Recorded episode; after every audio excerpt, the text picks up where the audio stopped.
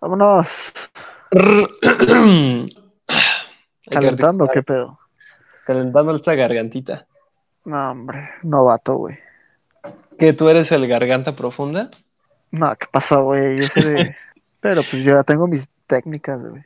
Eh, usted, ok, ok. Ya eres experto en calentar la garganta.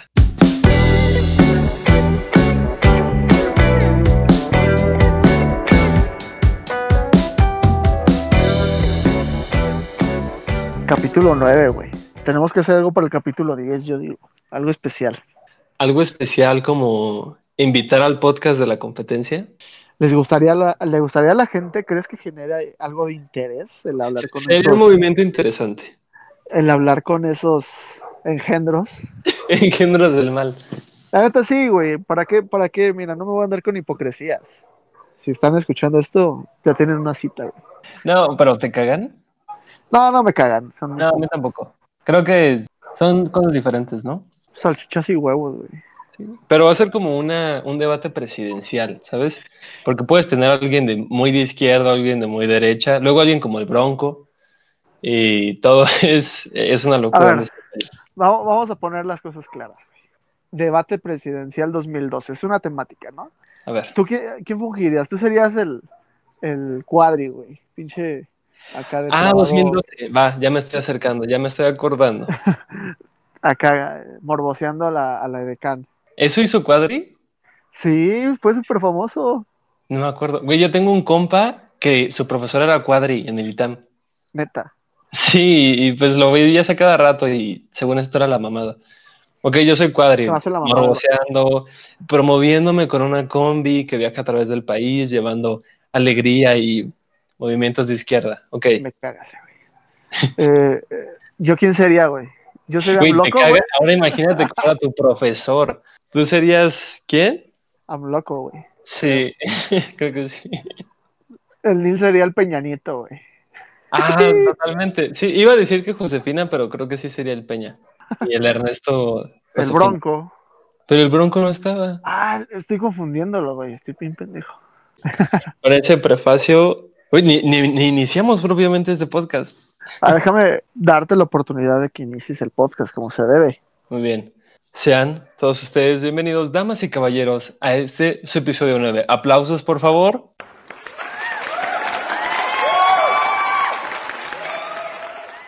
Si están en sus casas, hagan la expresión con las manos para aplaudir en silencio. Y bueno, ¿qué tenemos el día de hoy? ¿De qué quieres platicar esta noche? Pues haciendo un compendio de los temas que tenemos, eh, me empezaste a platicar de una película súper rara. ¿Cómo se llamaba? ¿Puedes platicarnos algo? Se llama Dogtooth. Um, es griega. Yo nunca había visto una película griega. ¿Sabes de películas que vengan de Grecia? Doc Duck. No, esa es buenísima. Me gustó mucho porque es una película que, hagan de cuenta, trata de una familia, dos papás, tres hijos, muy peculiar porque eh, estos tres hijos nunca han salido de su casa, básicamente porque los papás los han educado a su manera. Y a su manera significa que les han enseñado que mm, si sales, prácticamente si sales de la casa te mueres y solo puedes salir, salir de la casa en auto. Por lo tanto, solamente el papá sale de la casa, pues a traer comida y todo eso, ¿no? Ahora, lo que ellos tienen en su cabeza y les enseñaron desde chiquitos es que el momento en el que una persona puede salir de su casa es cuando se le cae el diente canino, el derecho. Que cuando ya tienes tus pinches dientes, eso nunca va a pasar, ¿no? Sí. Y que solo puedes usar el carro cuando te salga de nuevo ese diente canino derecho, lo que tampoco va a pasar. Básicamente los papás experimentan, güey, y los tratan como esclavos. Esa es la película. Me dices justamente esa explicación y yo te contesté, ah, yo vi Cindy la Regia. Sí, el contraste. Y yo dije, oye, ¿qué tal estuvo? Creo que es, es como más fácil de abordar. Nada, yo te dije, pues película promedio mexicana. La verdad no soy tan fan del cine mexicano, pero en general, ¿eh? No, no, no me apasiona mucho el cine. Desde nosotros los nobles. Porque ese, ese fue como algo boom, ¿no crees? Cuando salió nosotros los nobles fue la locura. Que sí tiene su mérito nosotros los nobles, porque por ejemplo hay películas exitosas mexicanas que produce, no sé, Eugenio Derbez, pero no es una producción mexicana como tal, es producción gringa y creo que ahí pierde su mérito. Creo que nosotros los nobles es 100% mexa y pues eso tiene algo que me gusta, pero no sé, o sea, pero hay, hay, algo que me que tengo problema con, con el cine mexicano, el sonido, desde tiempos inmemorables, eh, el sonido es una mierda. ¿Por qué? Por, eh, bueno, ya te lo respondí hace rato, tras bambalinas. Eh, es por corrupción, porque básicamente tienen buen dinero, o sea, les dan una parte de tus impuestos para que hagan cierta cantidad de películas al año. Y de esa cantidad tú dijiste que, ¿qué? 8 de 10 son una mierda. Es que ni siquiera tienen como la mayoría de las películas mexicanas eh, es un remake, son remakes, o sea, son historias de otras películas. No solo eso, 9 de 10 son comedias románticas. Ah, es que los mexicanos somos muy románticos, güey. Y muy payasos. Ajá, nos gusta reírnos mientras enamoramos. Y no fue buena de la Regia, yo escuché que tuvo críticas muy buenas. Hubo una chica, ¿te acuerdas que en los Oscars estaba 1917? Ajá. De este año. hubo una chica que, se me fue su nombre, eh, hace muchas críticas. Dijo que Cindy la Regia es técnicamente una mejor película que 1917. No he visto 1917, así que no podría tampoco, Pero no viste a Cindy la Regia nominada a los Oscars, ¿o sí? Creo que ni a los... ¿Todavía existen los premios de TV y novelas, güey? Ah, sí. creo que sí. Es que ya no veo telenovelas. Alguna vez lo hice. pero... O sea, o sea, eh, es algo raro. Los tenemos los propios premios, no sé, me genera problema. Pero bueno, pues Cindy la Regia, pues está buena, ¿eh? Creo que si, si vienes de otro estado a la Ciudad de México te puedes identificar. ¿Y si entendiste los chistes? ¿No eran muy regios, vaya? Muy pues, sí, sí los entendí porque eh, tengo amigos de Monterrey, particularmente, entonces pues sí, sí, sí entendí el tecnicismo regio te digo, sí me generó problema el audio. Tal vez yo estaba, estoy muy sordo, tal vez este, yo soy el problema, pero sí. Probablemente sí. Oye, ¿crees que alguien, crees que alguien del sur como, como tu servidor o como otros oyentes fervios de este podcast podrían entenderle a esos tecnicismos regios? Yo digo que sí, güey. Es que tengo a dos amigos regios. Se llaman eh, Jacobo Bon y Roberto Martínez, buenos compas. Hablan muy rápido ellos. Creo que los del sur hablan muy lento, ¿no? Y el chilango generalmente habla rápido. Pero creo que el acento chilango es neutro, o sea, ni rápido ni lento. Es que el chilango tiene un chorro de, de regiones. ¿Podrías hacernos un ejemplo de un chilango promedio? Pues tampoco digo que haya un promedio, sí he conocido acentos dependiendo de las zonas. Es que yo soy del norte. De insurgentes, acentos de Naucalpan, acentos de Cuapa, de, muchas zonas, acentos de indios verdes. Es que yo soy del norte de, de, la capital, güey. Por eso yo hablo más, más elegante. Sí, se te nota, se te nota leguas. Pero hay un, hay un stand-upero que se llama, ¿cómo se llama? Lucky Wiki, creo, que tiene un, un stand-up de, de acentos chilangos y te los explica muy bien, güey. Te habla desde el taxista fresa de Polanco hasta los güeyes de, no sé, Milpa Alta que van a conocer Six Flags y te explica cómo, cómo, cada cómo hacer cada acento. Por ejemplo, uno dice, vamos a subirnos a la montaña rusa. Y, güey, escuchas a muchos chilangos que hablan así. La verdad es que sí, incluso en Nisa.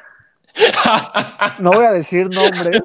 No mames. No quiero quemar a nadie. Ay, pero sí. Pero si ustedes, ¿Ustedes saben este capítulo, da una señal de vida. Ah, totalmente. ok. Cindy la Regia, ¿qué calificación le das? Cindy la Regia la, dejo en promedio, ¿sabes? Eh, ok. También, eh, o sea, yo creo que al inicios de, del siglo, digo, tenías esta oleada de los cineastas mexas como, pues, de es Corón, el hermano de Cuarón, ¿no? Que hicieron muchos clásicos, ahora considerados clásicos, como Amores Perros, 21 gramos, las películas de, del toro también. Y de ahí, pues, supongo que el perro presupuesto hizo que se llenara de directores mediocres, no sé si llamarlos así. Sí, que es como de la, de la época de Amarte Duele, también es muy buena esa. Y sí, y esa fíjate que tampoco la he visto. O sea, sí, sí entiendo que es muy importante, pero... Ulises es el típico chilango, creo. Creo que es la, es la, es la imagen que tienen del chilango en ¿Te el exterior. identificas con Ulises? No, yo sí me baño, güey. No me pongo playera del Pumas. Uy, pero Ulises, que no es el que pudo andar con Marta Higuereda?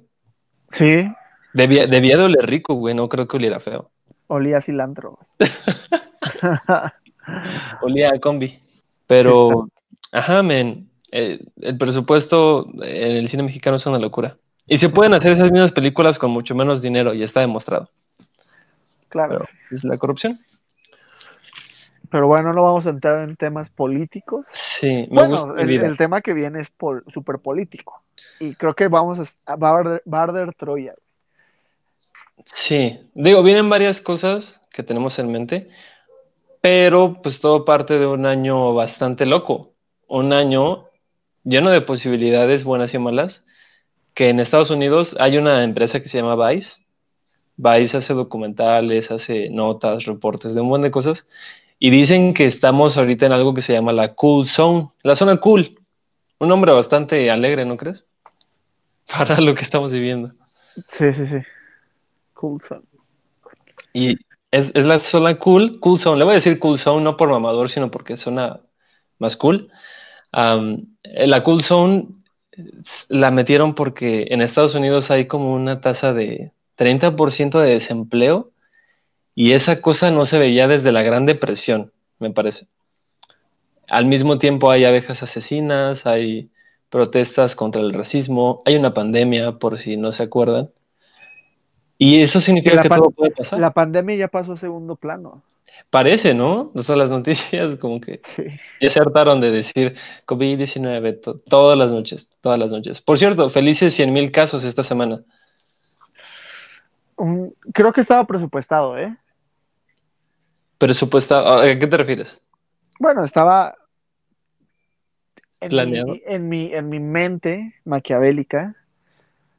Supongo que López Gatel no es ningún tonto, ningún inocente, güey.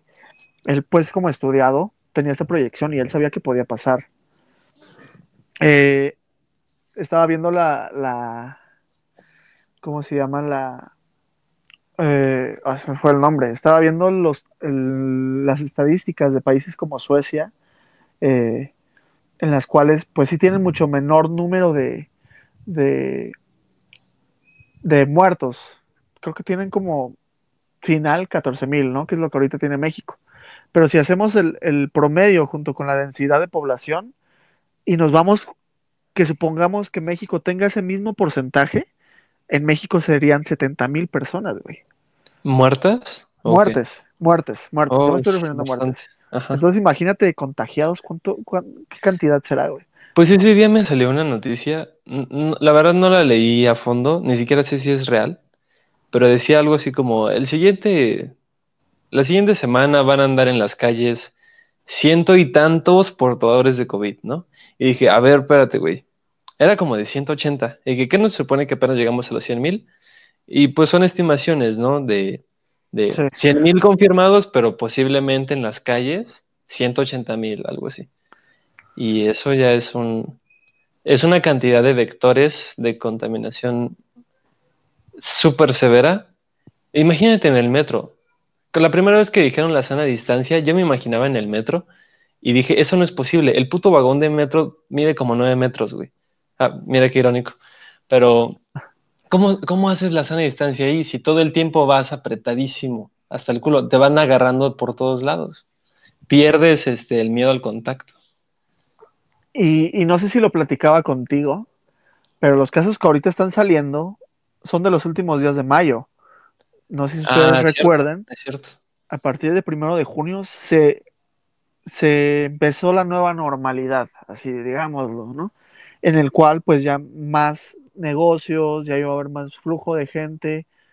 Entonces supongo que este pedo se puede descontrolar a mediados de junio, finales de junio, de que va a haber un incremento muy considerable de, de, de contagiados. Y, y creo que está muy difícil que te salves, ¿eh? de que no te dé el virus. Así Ajá. como lo estamos viendo, ¿Tú todos dirías que te va a dar eventualmente? el pedo es que se satura el sistema de salud y lo hemos tocado aquí. Ajá, sí, sí, lo, más conveniente es que nos dé a todos como por partes, Sí. ¿no? O sea, tú dices, tú sí te sientes seguro de que te, te vas a enfermar de eso, Pues en algún punto. la neta no sé si ya me dio Yo también lo siento.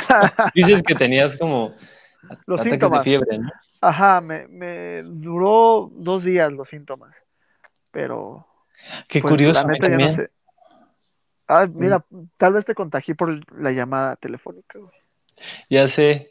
Eh, pero lo bueno es que solo ando de resbaloso contigo, güero. Ahora, Sí, es que yo, o sea, tuve los síntomas como de una embarazada. Me empezaron a dar náuseas, tuve temperatura. Entonces dije, igual, no y, igual y me embaracé. Y dije, pero ¿de quién pudo haber sido? Pues es que nada más me ando resbalando con Daniel Moreno. o Entonces ya te chingaste. Tienes que depositar. Y nada de que no hay dinero, ¿eh? Porque ya vi que te vas a comprar las chelas al Oxxo. Bueno, pero estábamos hablando de la zona cool. así es. Y de cómo, pues sí, todo es posible. O sea, todo podría pasar. A- Tanto a- cosas buenas como cosas malas. Exacto, no, y, y de la misma forma, o sea, por ejemplo, ¿qué pasó en el 2009, no? Tuvimos una crisis mundial económica, Y una epidemia. eso es cierto, bueno, que el H1N1 estuvo, Ajá, la fue más neta, local. bastante controlado, pero lo que voy es que después de esos años, al inicio de la década de los 2010, ¿qué pasó con, por ejemplo, con las empresas de redes sociales? Todas para arriba. Facebook para arriba, Twitter para arriba, Instagram pum, revolucionó todo, ¿no? Y esas personas se hicieron millonarias. Amazon se hizo millonario, Jeff Bezos. Y es cuando el, el mundo entra en un punto de inflexión como este, hay muchas personas, muchos negocios que pueden hacer y que se vuelvan lo cotidiano del mañana. Negocios que ahorita no sabemos que existen, pero que están creciendo un chingo y que quizá dominen nuestras vidas en unos dos, tres años sin que ahorita lo pronostiquemos. Así como negocios que se pueden caer, ¿sabes? ¿Qué negocio crees que se caería? Pues supongo que casi todos los negocios físicos, por lo mismo de la pandemia y porque la gente ya no quiere salir. Sears está en quiebra, nada más falta que quiebra en México, porque aquí no se compra tanto en línea.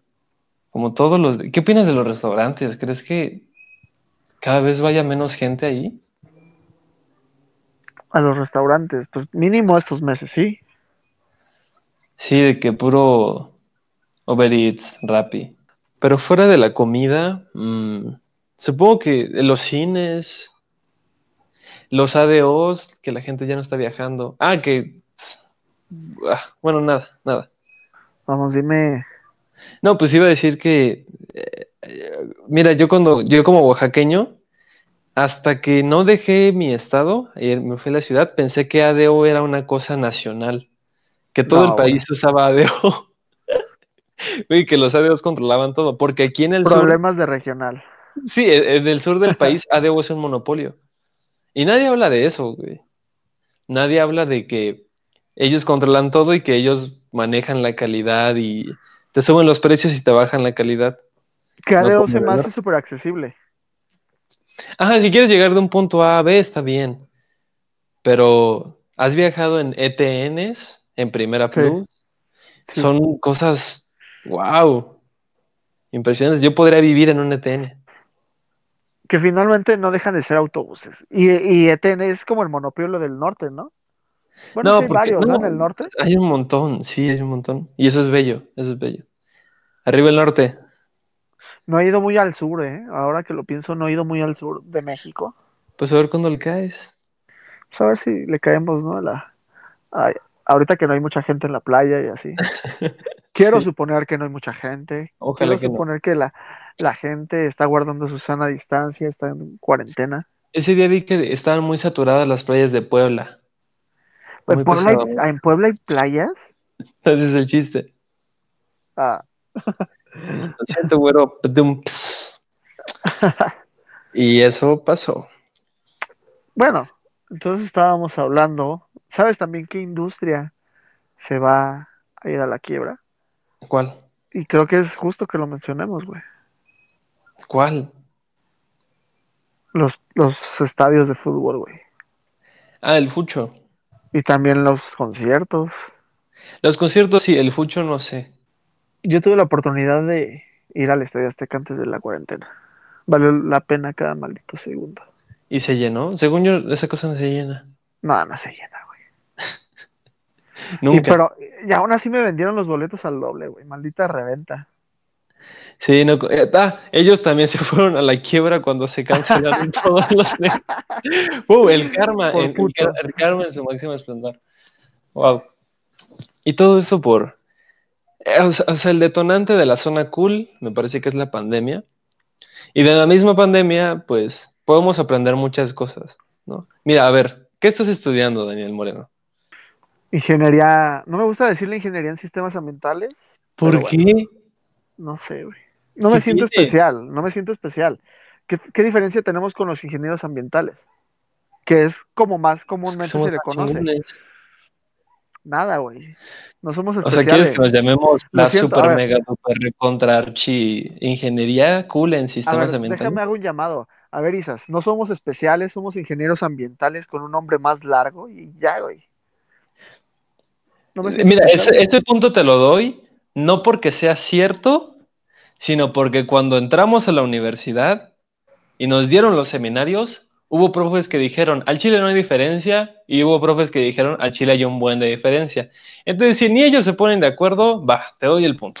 Somos lo mismo. la misma vaina, sí, somos la misma vaina, ya. Sí, sí. Cuando vayamos a una empresa, nos van a tratar igual, ese es el punto. Ajá. Sí, y ya. Bueno, ¿y, y habría diferencia con un licenciado ambiental? Sí, un montón. Pues ellos no saben sumar. Oh, Igual nosotros no sabemos escribir, ¿no? Es una posibilidad. Pero a lo que iba es vamos que... a dejarlo en especialista del ambiente. No, me gusta, me gusta. Los dos nos vamos a convertir en especialistas del ambiente y andaba viendo que, o sea, una cosa que puede prevenir eh, las pandemias eh, es, por ejemplo, la diversidad biológica, ¿no? Porque si tú Sí. tienes especies diferentes, es más complicado que los virus se muevan de especie en especie. Sí. ¿Y no crees que eso es como el planeta diciendo, aquí tienes puñetas? Tu calentamiento global, puto. Sí, tú, tú solo es una, ambiental. ajá, tú solo es una basurita en la calle. Nada, aquí tienes, güey. Bam. Ajá. Y, y cada vez se va a morir más gente, eso es real. Pensando en, en- en todo eso que se viene. Y pues hubo una noticia esta semana sobre la reducción del presupuesto de, de la Comisión Nacional de las Naturales Protegidas. ¿Viste eso? Sí, el 75%. Sí, ¿qué opinas? Se me hace algo irreal, o sea, no, o sea, ahí va. Enójate, ya. Se me hace algo irreal porque, supongamos, tú tienes un, un pastel y con ese pastel tienes que comer todo el año. Eh, creo que pues el ambiente es relevante. Eh, las áreas naturales te brindan un chorro de servicios ambientales que tal vez pues uno, una persona normal como nosotros, pues muchas veces no valoramos. Pero justamente esta comisión a la cual están quitando el 75% de su pastel, o sea, más de la mitad, incluso la mitad y un cachito, un cuartito más del pastel para que pueda sobrevivir el año. En realidad desconozco, es que se, se me hace algo irreal porque de ser cierto, tendríamos que estar manifestándonos, güey, haciendo algo para, para evitarlo. Es una catástrofe, güey, lo que se viene. Sí, o sea, en, el país creo que es un poco complejo porque, o sea, en comparación a otros países, refiriéndome al primer mundo, ahí las protestas por el ambiente suceden y no solo eso, sino que son tomadas tan en serio como las propuestas contra el racismo, por el feminismo, por el aborto, ¿no? Y, y ahorita, en- al menos en nuestro país, creo que nos falta ascender ese punto. Porque sí hay protestas a favor del ambiente, solo que no son tan grandes y no son tomadas en serio todavía. Y, y creo que ese es uno de los mayores obstáculos. Además de que las pinches protestas este, meten grupos de choque, terminan hablando de, las, de los accidentes y de la violencia en lugar del movimiento, y eso también es un obstáculo. ¿Y, qué hacemos? ¿Qué, ¿Qué, hacemos, men? Ya metí mi firma en Greenpeace, ¿ahora qué? no sé, es un...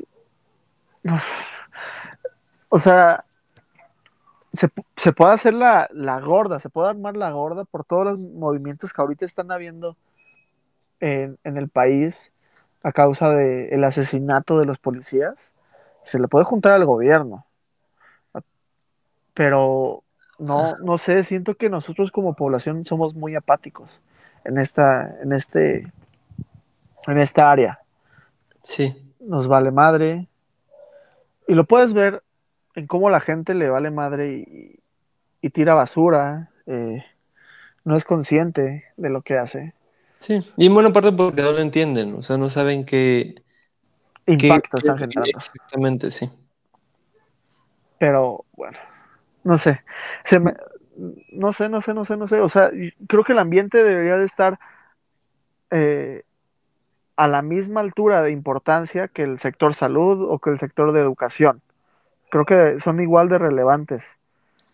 Aunque también, ¿qué te puedes esperar de un país que en vez de invertirle a su salud, en vez de invertirle a la educación, le quiere invertir a, a, a, a obras que ni siquiera son como muy necesarias, ¿sabes? Uy, que le quiere invertir al petróleo en pleno siglo XXI. En la segunda década del siglo XXI, invirtiéndole al puto petróleo. Que ahí tengo un punto, ¿eh? O sea, somos petrolodependientes y eso no va a cambiar, güey. En muchos es, años. Es que, no, pero eventualmente ya no, o sea, si no se hace el, el cambio gradual, después lo vamos a tener que hacer de golpe porque el petróleo se va a acabar. Y eso nos va a dar todavía más en la madre. Sí, yo sé. Que, o sea, he, escuchado y quiero jugarle al abogado del diablo, eh, que también ha habido problemas con, con la CENER, la Secretaría de Energía, eh, sí, que está cancelando todo lo de las energías sustentables. Pero hace tiempo eh, estuve indagando ahí, ya sabes, en mi tiempo libre, uh -huh. y México tiene mucha pérdida eh, a causa del deterioro de su sistema eléctrico.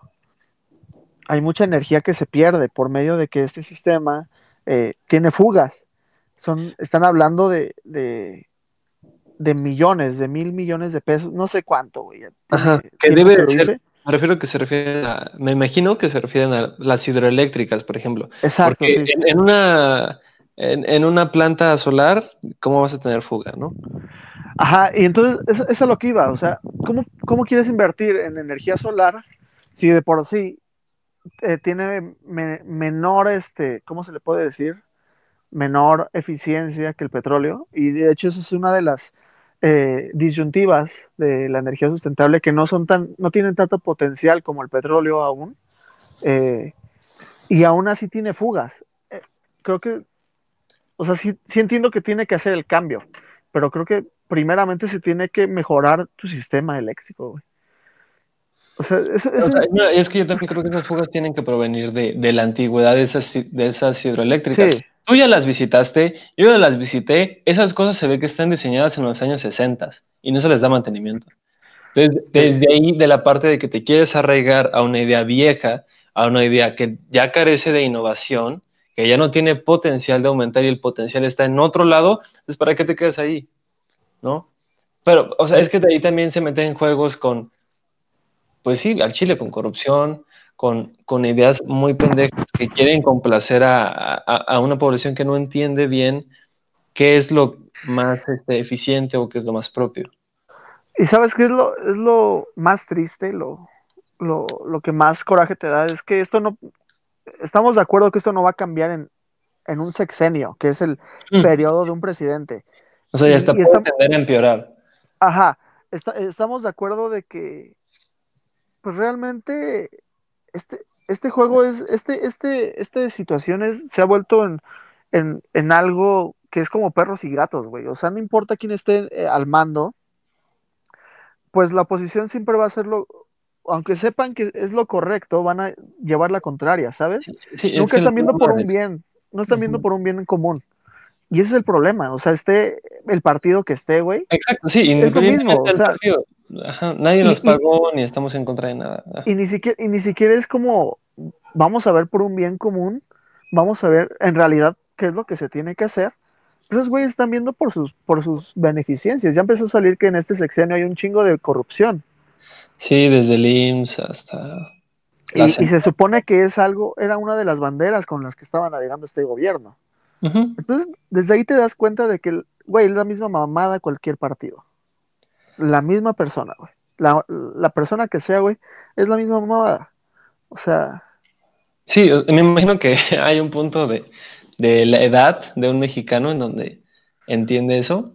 Supongo que este es mi momento, pero a lo que iba es que, a ver, todo esto representa lo que se le podría decir el status quo de, la política mexicana, ¿no? Es el status quo porque se mantiene a lo largo del tiempo. Es como su esencia secreta que está por debajo de la mesa, pero todos la sabemos.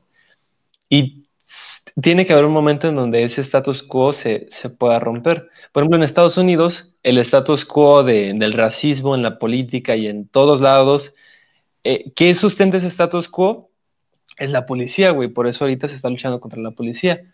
Pero aquí en México, ese status quo no solo lo sostiene la policía, sino que la misma gente también lo sostiene. Y eso lo hace más difícil de tirar. Igual estoy mirando, pero no sé. Según yo, eso tiene bastante sentido. Tú me dirás. es que, es que hasta la, gente. No sé, la gente piensa que tiene que estar con un partido político. Y, eso, eso, genera división y en realidad, no sé. Cuando todos deberían de ser objetivos, ¿no? Ajá, es lo, que, es lo más lógico, que todos tengamos un criterio y decir, oye, esta mierda no va a funcionar. Esta mierda, ¿cómo quieres que no haya enfermos si no le inviertes lo, suficiente a, la salud? ¿O cómo quieres que, no sé, baje el nivel de, de analfabetismo si no le inviertes a la educación, ¿no? Es lo lógico. Y, si tú estás viendo que la persona que es encargada de administrar los recursos del país no está haciendo pues las cosas lógicas, pues es cuando le deberías de decir, güey. Pero en realidad, pues tú piensas que tienes que estar con esa persona apoyándola. Y la neta es que no, es que la neta que tienes que tú tener tu criterio y decir si está haciendo bien las cosas o no. Sí, que mira, yo, yo creo que el sistema sí se va a tirar, no se va a caer, lo vamos a tirar. Ah, ¿Por qué? Por pues, una razón muy simple del Internet, ¿no? Y, lo puedes ver como en los comentarios de, estás hablando de AMLO, te pagaron, cabrón. Eh, o sea, esos comentarios son de gente, en su mayoría son de gente grande, de 40 para arriba, más o menos.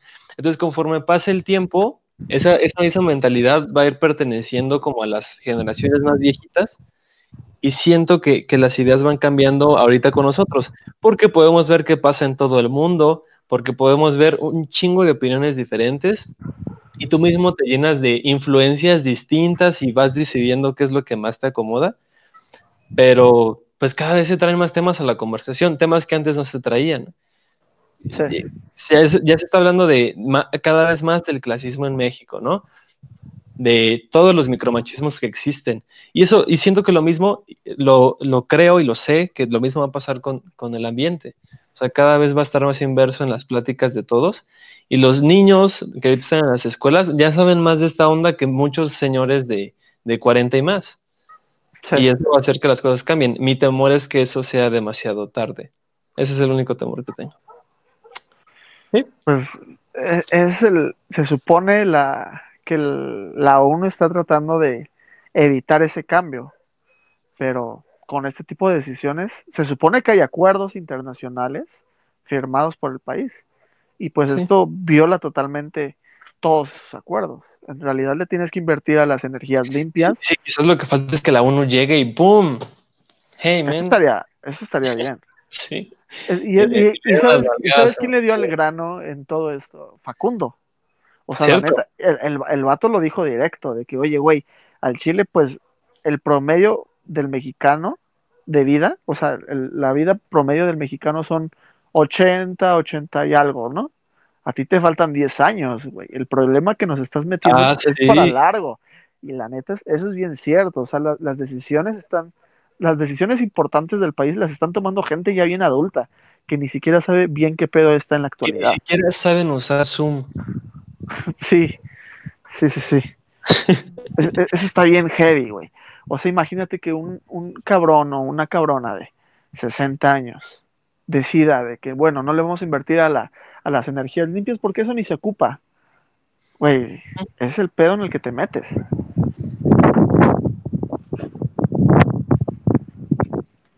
A la verga, eso fue un buen de ruido. Sí. Am, da, da, da, da. Eh, sí, y no solo eso, sino que Facundo también habló de, de cómo la gente que está dentro de estas comisiones, güey, lo hace por puro amor. O sea, porque ya les dan un presupuesto muy pequeño y neta lo hacen porque aman, aman a su planeta y por ello se aman a ellos mismos.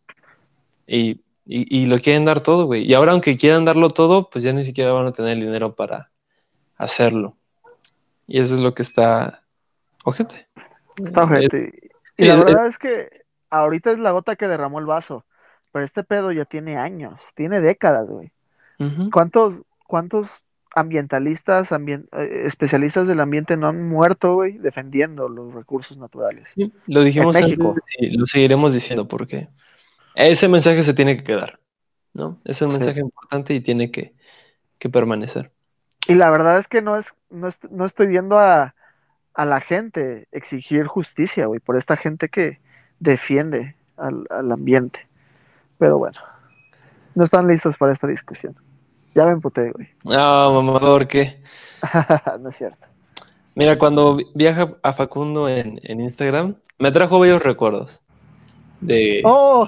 De cuando lo veía en incógnito. sección, de cuando lo veía en incógnito y tenía esta sección que, ¿Te gustaba que así como Jacobo, eh, perdón, así como Facundo, perdón, este, traía esta sección llamada Que lo hagan ellas. Nosotros tenemos momentos bellos eh, y aquí es donde se conecta y regresa esta sección que teníamos abandonada. Aplausos e intro a momentos bellos. Aquí va.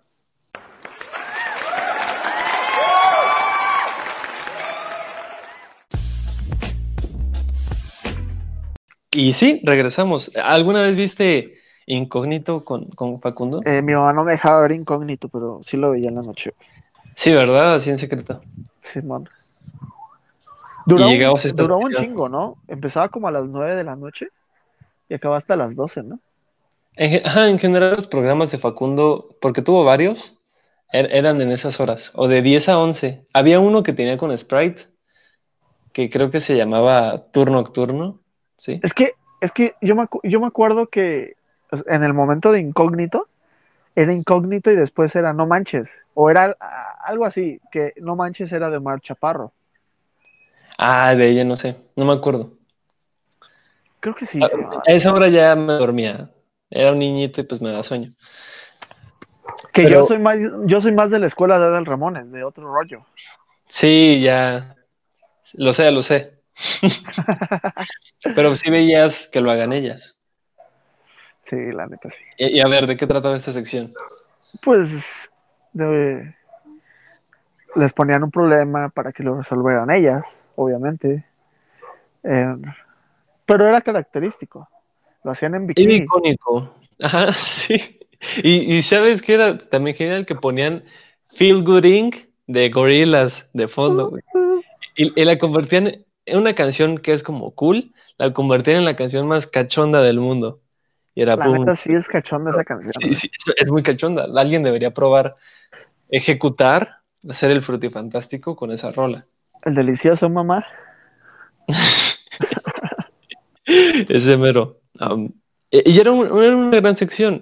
Siento que como niño, como niño eh, seguidor de la televisión mexicana, en esas cosas es donde tienes tus primeras elecciones. no, no, no, no, no te confundas. Tus primeras elecciones fueron viendo, eh, viendo que lo hagan ellas. La neta, las mías, no, güey. Eh, ¿Fueron con Adal Ramones las tuyas? No, no, no, no. Es que creo que yo, ah, nada, no tiene caso que se los platique. Ah, no, pues ya sácalo. Ah, No. Perdón, cuéntalo. Ahora, ¿Por qué? ¿Con quién fueron? ¿Maribel Guardia? ¿Niorca? No, New, York nunca se me hizo atractiva, güey. Pero también es un ídolo, un sex symbol mexicano. Maribel Guardia no envejece, ¿eh?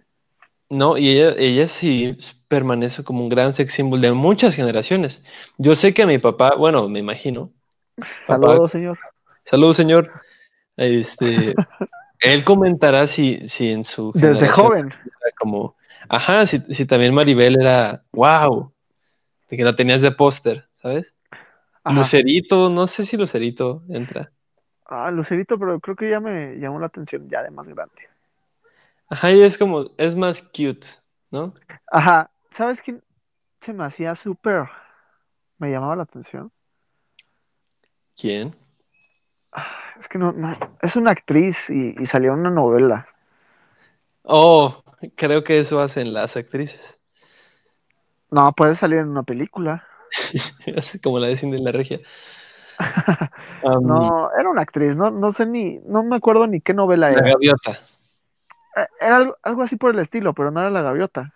Que hace mm. poco tuvo un, algo, y, me, y lo quiero contar, necesito desahogarme. Ah, ahí voy. Tenía clase por Zoom, en línea, a las dos y media de la tarde. Naturalmente es la hora de la comida, aquí. Eh, y pues yo estaba en el celular, en clase, escuchando. Eh, y de repente empieza la gaviota. Eh, la canción de la gaviota, güey. Entonces yo me estiro para bajarle el volumen porque esa madre sonó muy fuerte. Pero accidentalmente le quito el mute, güey, a la, a la, a la, a la clase. Se escuchó la gaviota en mi clase de clima. Acá un violador de sonido. ¡Pam! el profe me, me mutió porque se quedó callado, se sacó de pedo. y yo estaba hablando con un amigo y se sacó de. Se empezó a cagar de risa porque me dijo que era yo. Sí se dio cuenta. Entonces te mutearon. Me mutió el profe, güey. A mí solo me han muteado una vez y fue un día que tenía que ir al sanitario. Fui a clonarte, mi estimado. Y mi hermano empezó a leer un cuento, entonces escuchó toda la clase y cuando regresé ya, ya estaba muteado. Les estaba contando un cuento. Sí, estaban escuchando aprender a leer. Así hay muchos. Hay un montón de sex symbols mexicanos, como las de la hora pico. Oh, esas eran buenas, ¿eh? Sí, la neta creo que de las mejores. Algo también que no solo eran las chicas que salían en los intermediarios y en la intro, sino que también dentro de sus propios sketches casi siempre contrataban actrices pues de bustos prominentes. ¿Sabes, ¿Sabes también quiénes eran, pueden entrar en esta categoría? Mm, no sé. Las divas de la WWE. Ah, sí, pero también hay unas en la AAA, ¿no? Ah, no, pero esas no me gustan. ¿Por qué? Me gustan güeritas. Ah. Son mejores. No, no es cierto. También me gusta Fabio Pache, güey. Y Cacapolo de estrella, güey. ¿Quién es? Personas que solo Daniel Moreno conoce. No, Fabio Apache es una luchadora de AAA. No, no la topo. Es que no, no veo la AAA. Nunca la vi. Si estuviera en este momento Ernesto Menesex, estuviéramos hablando de luchas. Y de esta, ¿cómo? ¿Fabiola? ¿Fabia? Fabia Apache. Fabia Apache. Que es, hija del señor Apache. creo que se llamaba señor Apache. Ah, sí, ya la topo. No, no la topas, sabes que no. No, la neta no. ya me conoces. Pero sí, las, las divas de la WWE, la neta sí. Ellas también. Y de ahí, no sé, Andrea Legarreta ah, tiene algo ahí que me gusta. Pero ella es como más cute, o sea, como más niña bien, ¿no? Decente. Es como, como niñita, pero, o sea, si fuera un personaje en una serie sería como la niña boba, creo. a las niñas bobas son las que matan primero, junto con los negros. Para las películas de terror. Yo digo, una película tipo High School Musical. No sé. Creo que nunca generó un vínculo con Andrea Legarreta. De ahí en fuera, ¿quién más estaba? ah, sobre reporteras o productoras de hoy. Ah, güey, de- ¿sabes, ¿sabes de- quién? La, había un personaje que hacía una actriz que se llamaba Barbie. Barbie. Es que la neta, mi Eh, mamá, la neta, la neta sí, sí, de repente sí llegaba a ver los- las novelas con mi mamá en Chile. Yo también lo hice, lo hice un par de veces. Y pues sí te identificabas, te metías en el papel. Ajá, y no solo eso, sino que si había una mujer muy guapetona, decías de niño, ¡ay! ¿Qué, Ay, qué está pasando en mis pantalones? A mí sí a mí sí me pasaba. Y pues luego ya veía las telenovelas, ya veía las telenovelas solo, ¿no? Entonces nada más para... Sentía bonito en mi corazoncito. Y eso era todo. ¿Y qué sientes al verlas ahora? güey? Ya eso pasó. Cosa del ayer. No, pues siento lo mismo. Censurados por Por Televisa. censurados por contenido misógino, güey. Ay, ¿qué, qué tiene?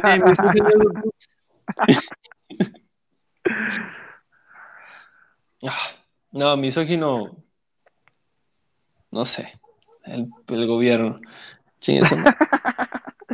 El gobierno es todo lo malo. Ya. Ay, pero estuvo, creo que es las veces que nomás nos hemos cagado de risa. Sí, grande, momentos bellos. Ya hacía falta.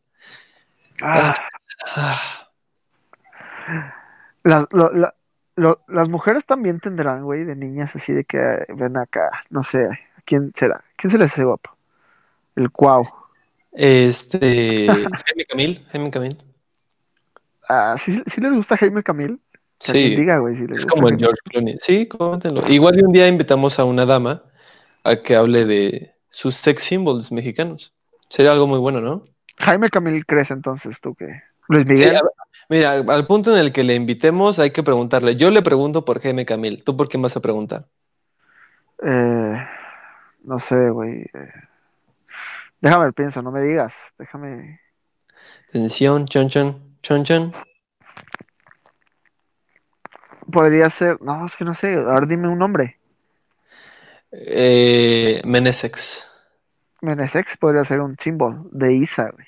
Sí, sí. Tiene su estilo. Sí se andan dando un tiro entre el Menesex y el, y el Peña Nieto de Isa, güey. A ver, ¿qué otro sex symbol mexicano? Mm. No Oye, hay, sí, güey. hay, sí, sí hay un buen, pero no me sé sus nombres. Ah, ya sé, güey. Chayanne. Ah, Chayanne. Sí. Chayanne, es como el Maribel Guardia de las mujeres, güey. Ok, tú le apuestas a Chayanne Sí, y yo a Jaime Camil, ¿va? sí. Muy bien, pues creo que con eso podemos concluir. Con una gran imagen de Jaime Camil. Y de Chayanne, claro. El George Clooney mexicano. Así. Muy bien. Pues qué bueno, otra semana más. Y con esto es la novena. Sí, ya son un montón. Ah, pero quiero seguir haciéndolo. Güey, este es, es episodio joya. Este es un episodio joya y así lo vamos a vender. Mi, mi episodio favorito, güey, de los nueve que llevamos. No, el mío también. Maravilloso. Y pues estoy pensando en algo, en algo musical. Creo que me voy a ir un poco retro. Voy a ir con Talking Heads. Born. Under Punches del álbum Remain the Life, un clásico. Y nos despedimos. Espero que igual se hayan reído un buen. Nosotros nos reímos.